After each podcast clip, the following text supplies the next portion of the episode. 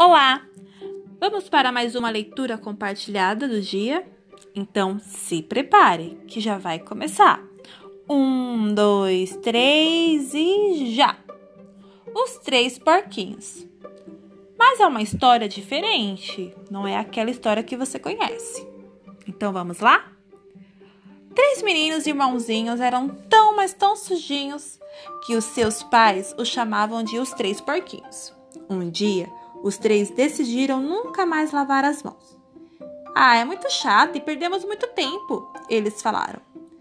Seus pais não brigaram, mas naquela mesma tarde levaram um convidado para casa. Era um senhor muito limpo e penteado, que vestia um roupão branco e carregava um estranho aparelho. Isto, meninos, disse, é um microscópio.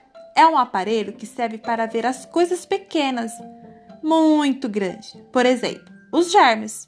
Os germes? Perguntaram os três ao mesmo tempo. E o que são germes? São os bichinhos minúsculos, não podemos vê-los, mas são muito espertos. Eles entram no nosso corpo e nos deixam doentes. exclamaram eles, assustados. E onde eles moram? Agorinha mesmo tem um monte deles nas suas mãos. Isso não pode ser zombar as crianças. Então o senhor colocou a mãozinha de um dos meninos sobre a ponte do microscópio e ao ver eles.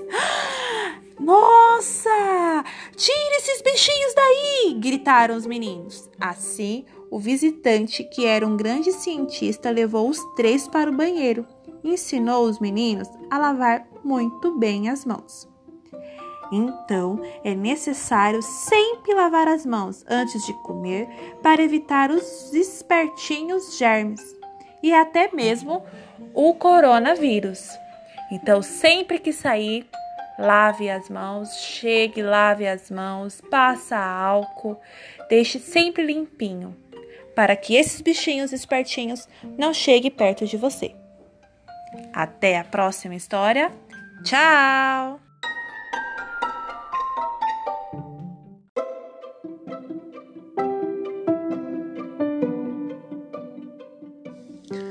Olá!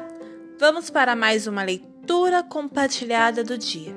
Então se prepare que já vai começar. Um, dois, três e já! A história de hoje tem o título Amor com Pimenta, Amor que Alimenta, de Jonas Ribeiro, ilustração Cláudia Cascarelli, da editora Franco. Preparados? Então vamos lá. A mãe implorou, o pai já falou, o avô aconselhou e de nada adiantou. Maria, cheia de teimosia, continuou com a mania de levar bem embrulhado o lanche do namorado. Ninguém nunca ouvia, ninguém nunca sabia e a família não entendia o que Maria tanto escondia. Até que num dia chuvoso e assombroso, Maria voltou ao jardim misterioso. A mãe estava furiosa, o pai estava curioso e o avô, todo zeloso, continuava carinhoso. Todos queriam saber o que tanto a Maria ia fazer, o que tanto a Maria ia levar e com o namorado conversar. Então, o pai colocou o chapéu de goiabeira, a mãe colocou o chapéu de bananeira, o avô colocou o chapéu de laranjeira e os três seguiram a Maria namoradeira. Maria entrou no jardim encantado, entregou o lanche embrulhado para um dragão esfomeado.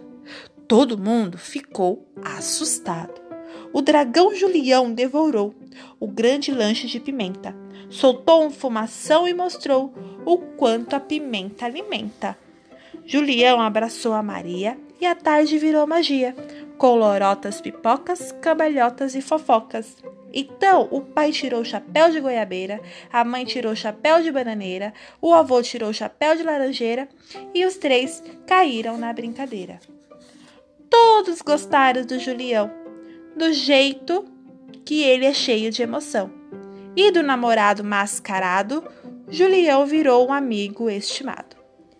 E até hoje, Julião ama pimenta.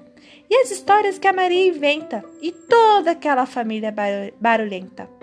Uma família que, quando esquenta, nem mesmo o dragão aguenta.